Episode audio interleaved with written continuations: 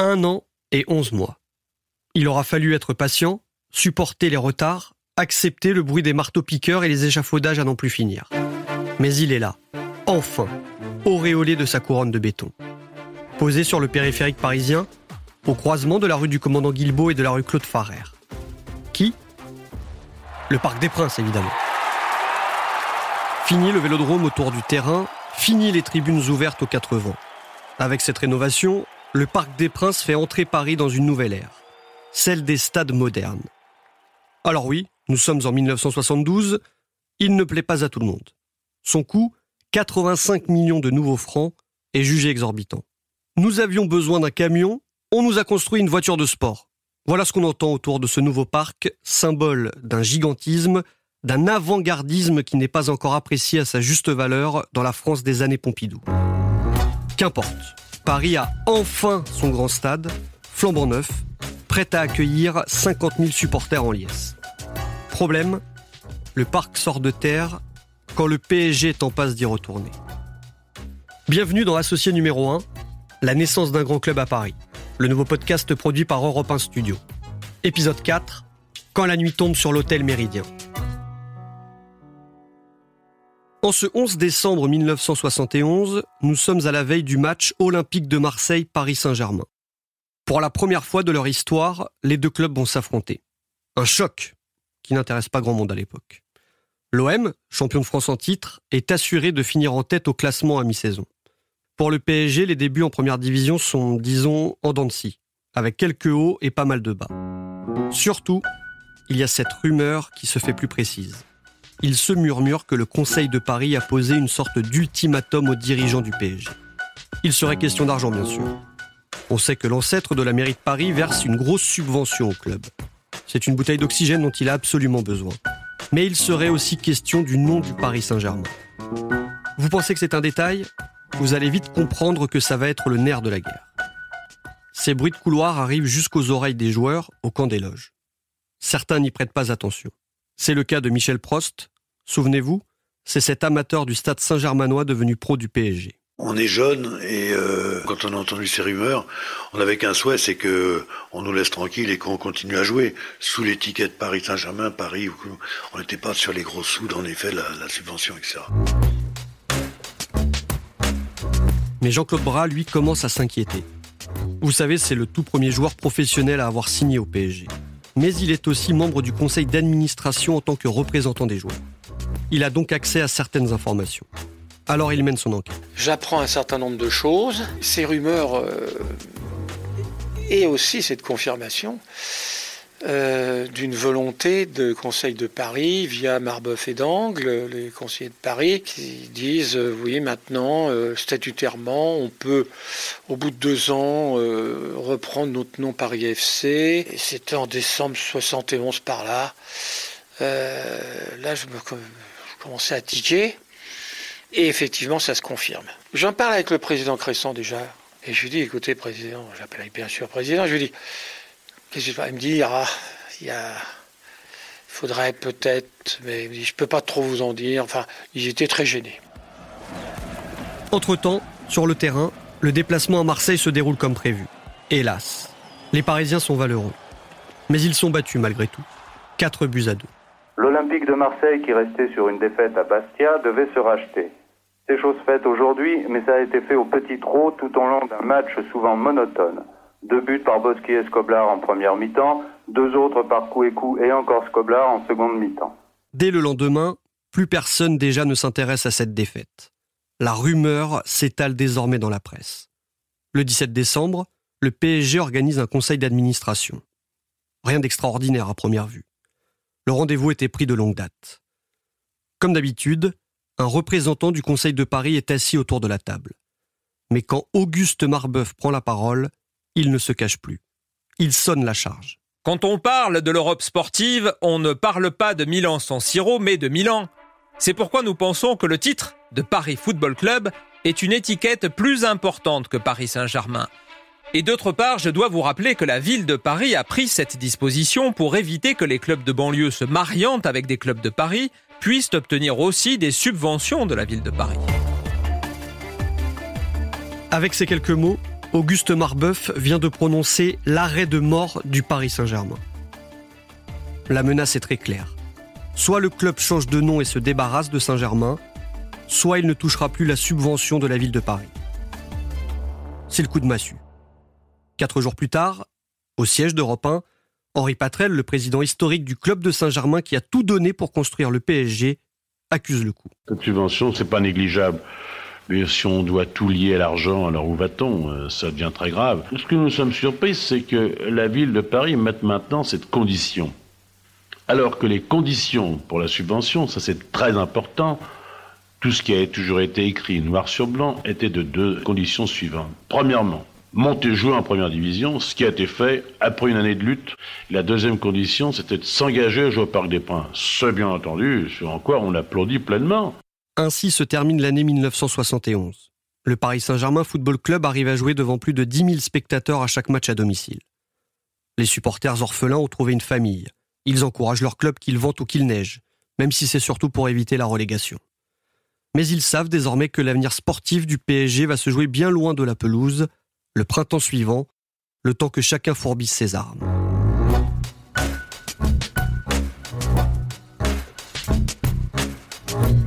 Le 12 avril 1972 au matin, une lettre, avec le cachet du Conseil de Paris, arrive au siège du Paris Saint-Germain. Elle est adressée au président Pierre-Étienne Guyot et Henri Patrel en personne. Et les deux hommes ne sont pas surpris. Ils craignaient ce moment, ils ne peuvent désormais plus reculer.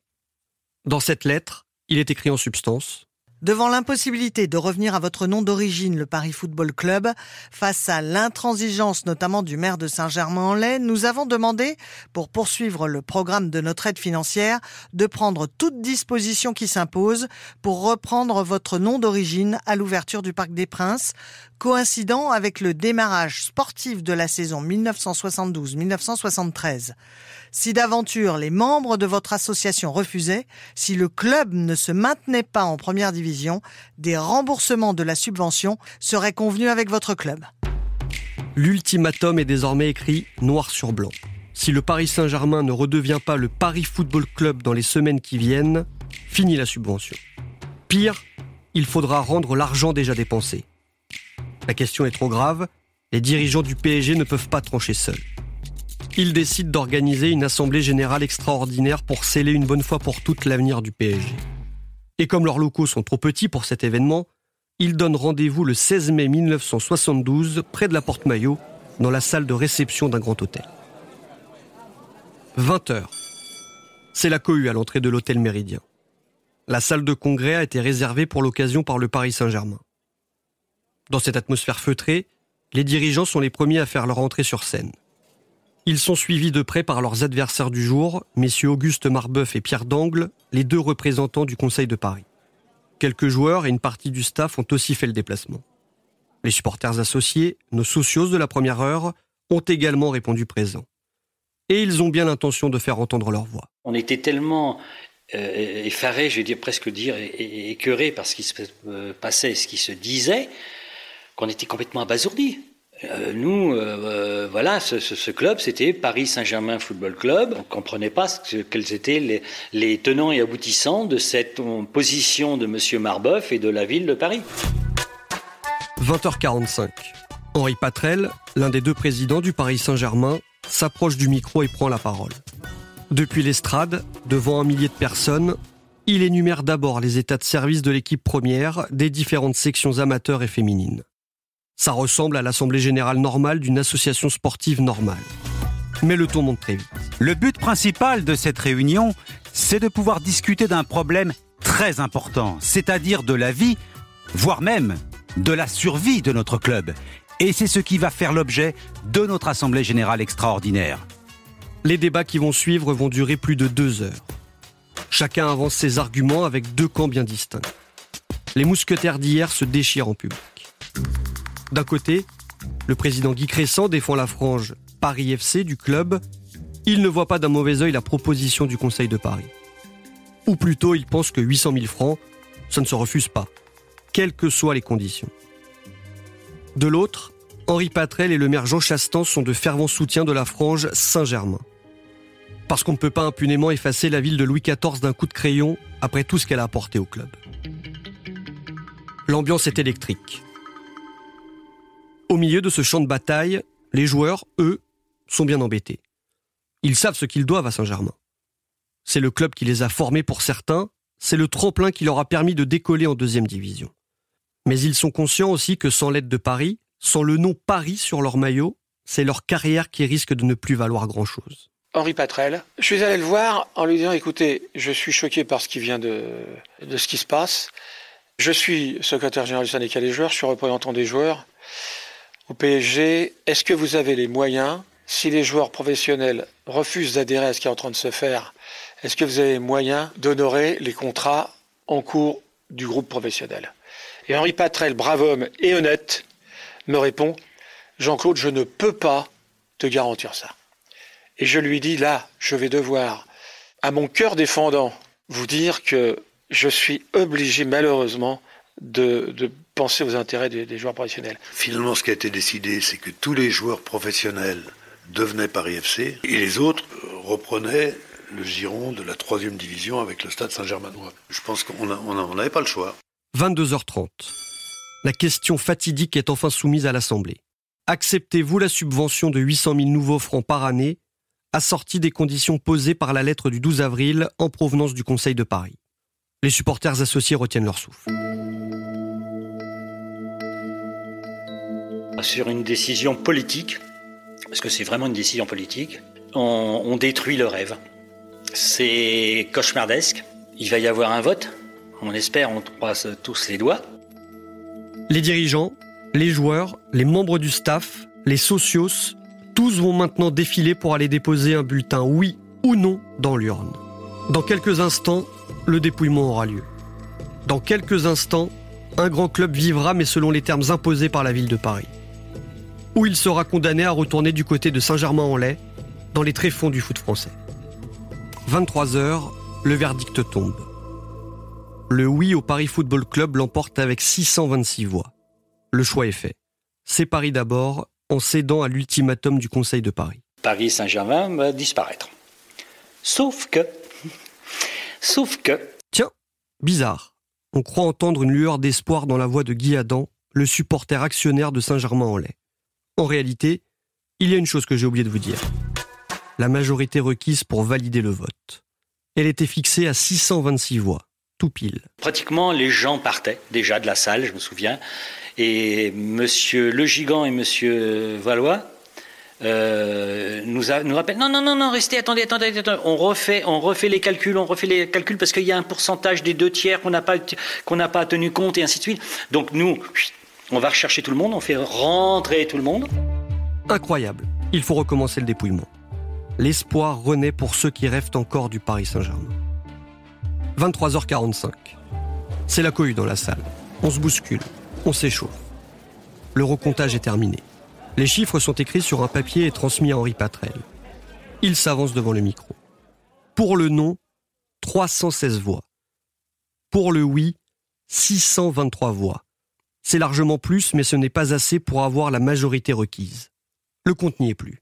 Paris Saint-Germain gagne avec trois voix d'écart.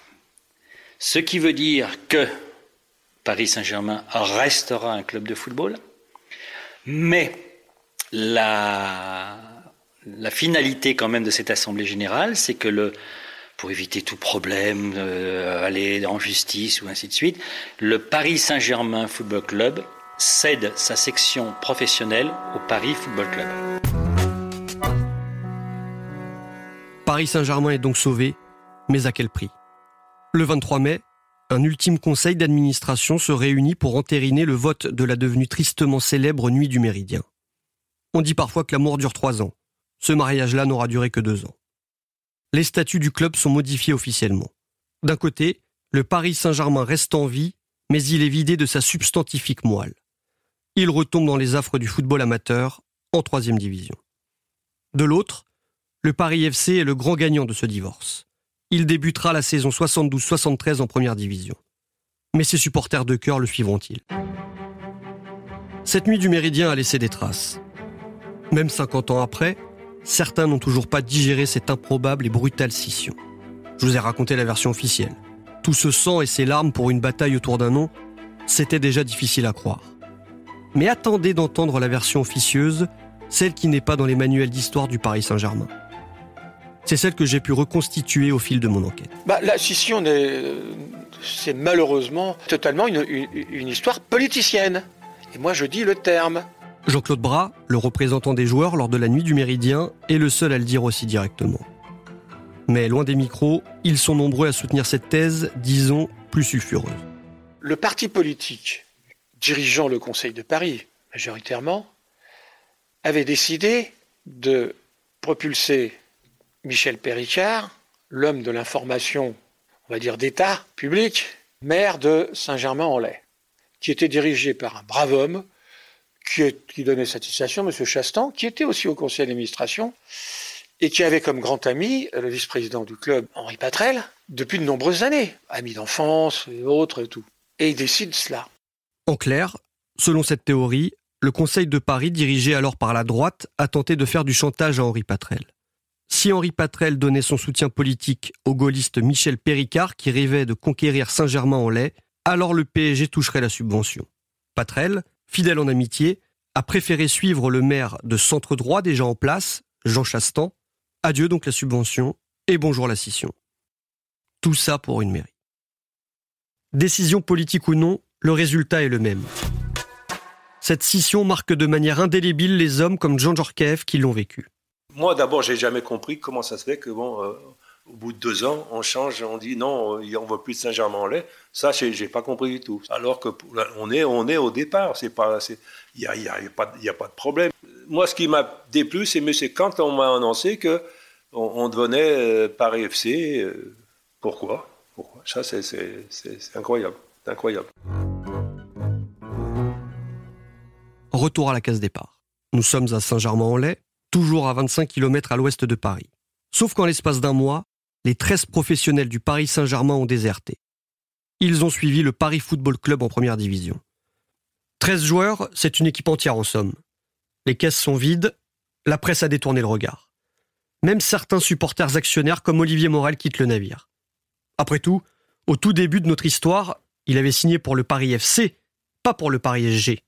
Avec un petit sentiment de remords quand même vis-à-vis de, nos associés de Saint-Germain avec qui on avait commencé l'aventure. Ouais, on vit ça mal, surtout qu'on perd des joueurs auxquels on s'était attaché. Et ce qui met un peu du bon au cœur, c'est que bah, le club s'appelle Paris FC, c'est quand même ça sonne mieux à l'oreille. psychologiquement, c'est vrai que ça, ça ne nous déplaît pas qu'on s'appelle Paris FC, quoi. Mais tous les supporters ne sont pas sur cette ligne.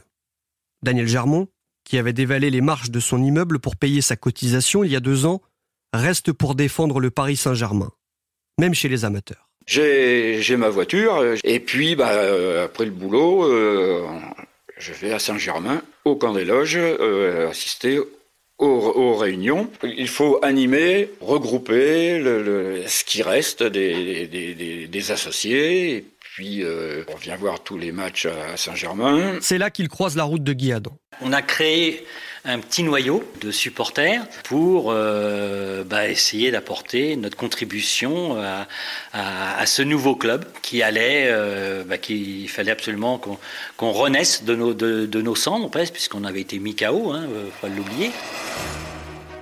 Et sur le terrain, me direz-vous? Sans les joueurs professionnels, il faut là aussi repartir d'une feuille blanche, reconstituer un effectif. Heureusement, les origines saint-germanoises du club sont un atout. Dans les Yvelines, on a de tout temps été maître dans l'art de former des joueurs prometteurs. En attendant d'avoir des moyens financiers, le nouvel entraîneur, Robert Vico, va donc pouvoir s'appuyer sur les jeunes. Mais ça ne suffit pas. Il faut essayer de recruter quand même un peu, sans trop dépenser évidemment. Et parmi ces nouvelles têtes qu'il faut attirer sans trop débourser, il y a un joueur au parcours inimaginable aujourd'hui. À sa façon, il va changer le destin du PSG. Pour moi, le Paris Saint-Germain, c'était un job d'étudiant. Cette voix, c'est celle de l'homme qui va devenir dans quelques mois le premier buteur du PSG sur la pelouse du Parc des Princes. C'est une personnalité à part. Vous allez voir. Bon, voilà, je suis, euh, me présente, Otniel de Séville. Otniel de Séville est né au Togo. Il arrive à Tours en 1963 avec ses parents. Il joue au club local, puis s'engage à Clermont, en troisième division. Mais le football n'est clairement pas son objectif. Car Otniel de Séville est avant tout un intellectuel. Son rêve, c'est d'obtenir l'agrégation de lettres. Oui, à l'époque, Être joueur professionnel, ce n'est pas forcément l'objectif d'une vie. En tout cas, pas pour Otniel de Séville. Évidemment, s'il s'installait près de Paris, il pourrait se rapprocher au passage des meilleures grandes écoles. Et cette info arrive aux oreilles d'Henri Patrel, le président du PSG. Il lui fait alors une offre qu'il ne peut pas refuser. Quand j'ai vu Patrel, il m'a demandé ce que je voulais. Moi, je suppose que dans, dans, son idée, dans son esprit à lui, quelles sont les conditions financières que je voulais. Mais moi, je lui dis, mais non, euh, moi, je suis à Paris pour euh, préparer euh, l'agrégation de lettres. Ben, je veux les meilleures conditions pour préparer l'agrégation de lettres. Vous, que, vous ne voulez que cela Dis, ben, que voulez-vous que je veuille d'autre? Et j'ai eu un petit appartement qui était autre chose que mon studio de d'étudiant quand j'étais à Clermont-Ferrand. Et puis il me donnait de l'argent, bien entendu, pas beaucoup. Hein. D'ailleurs, il n'y a pas beaucoup d'argent à, Saint-Germain-sur-Mer. Donc il me donne euh, voilà un fixe euh, qui, moi personnellement, comme euh, étudiant, me convenait hein, largement. Otniel de Séville, il a de la semaine, enfile des crampons le week-end et trouve un équilibre au Paris Saint-Germain. Avec lui, la nouvelle saison commence bien. Quatre matchs, zéro défaite. Oh, vous connaissez le camp d'entraînement du camp des loges, hein, voilà. Donc la tribune était remplie. Hein, il y avait quelques spectateurs dans la tribune en face mais c'est un bon club de troisième division. Donc c'est pas c'est pas 1000 spectateurs euh, à chaque match. Hein. Donc l'ambiance était plus chaleureuse en province qu'à Saint-Germain. Les gens venaient comme si c'était toujours la réserve du euh, du Paris Saint-Germain qui était Paris FC. Donc évidemment, Parigo, tête de veau, en fait tout ça, euh, on était considérés comme des riches alors qu'on ne l'était pas. C'est ça qui, c'est ça l'ironie de l'histoire. C'était comme ça, ouais. Pour vous donner une idée du niveau des finances de l'époque, le nouveau logo du PSG n'est pas l'œuvre d'un artiste, encore moins d'une agence de communication. Il se trouve que le trésorier du club dessine à ses heures perdues, un certain Monsieur Valo. C'est lui qui s'y colle. Et c'est lui qui va crayonner le logo le plus célèbre de l'histoire du club. Il nous a été présenté en conseil d'administration euh, dans la salle des trophées du camp des loges, je m'en souviens très très bien. Euh, c'était donc une tour Eiffel stylisée et dans, entre les, jambes de la tour Eiffel, il y avait la fleur de lys et le berceau de la ville de Saint-Germain-en-Laye, le lieu de naissance d'un roi, nos grands rois. On reste Paris-Saint-Germain. Même si la ville de Paris ne veut pas donner de subvention, si M. Marbeuf ne veut pas nous donner d'argent, on reste Paris-Saint-Germain. Parce que, euh, à ce moment-là, nos dirigeants, vous voyez plus loin, vous voyez les années à venir, avec la ferme intention de revenir au plus haut niveau et de rejouer au Parc des Princes. Mais pour ça, il y a une condition. Le PSG doit finir premier de troisième division pour espérer monter. Le club remporte 17 matchs, c'est énorme.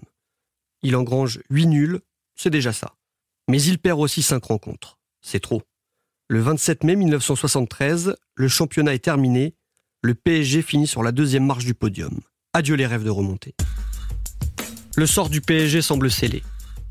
Mais à 188 km de Paris très précisément, une décision inattendue va tout changer. Bienvenue à Petit-Quevilly, dans la banlieue de Rouen. Il y a des prairies verdoyantes aux alentours et une fabrique de fermeture éclair aussi. Chaque week-end, 2000 supporters se retrouvent au stade Lozet pour encourager l'US Quevilly. Club amateur, oui, mais quel club?